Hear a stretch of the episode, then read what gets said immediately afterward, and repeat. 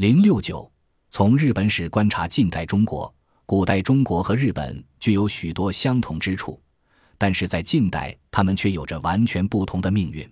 当我们对这两个国家的现代化过程进行比较的时候，不可避免的要提出以下问题：传统中国和日本社会的特点在现代化过程中扮演了什么角色？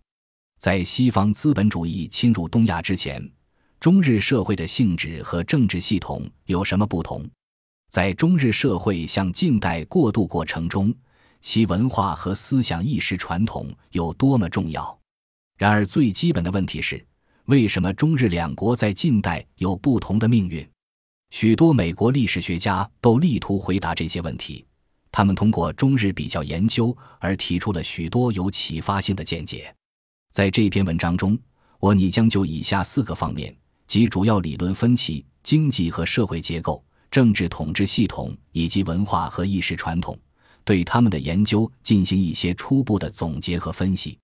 这里需要特别提到的是，本文所涉及的有相当一部分是美国的日本史专家的研究，中国不是他们研究的主体，而是他们的参照系。我们过去对这方面的研究知之不多。这些研究或许可以给国内学者的中日比较研究提供一个参考的新视角。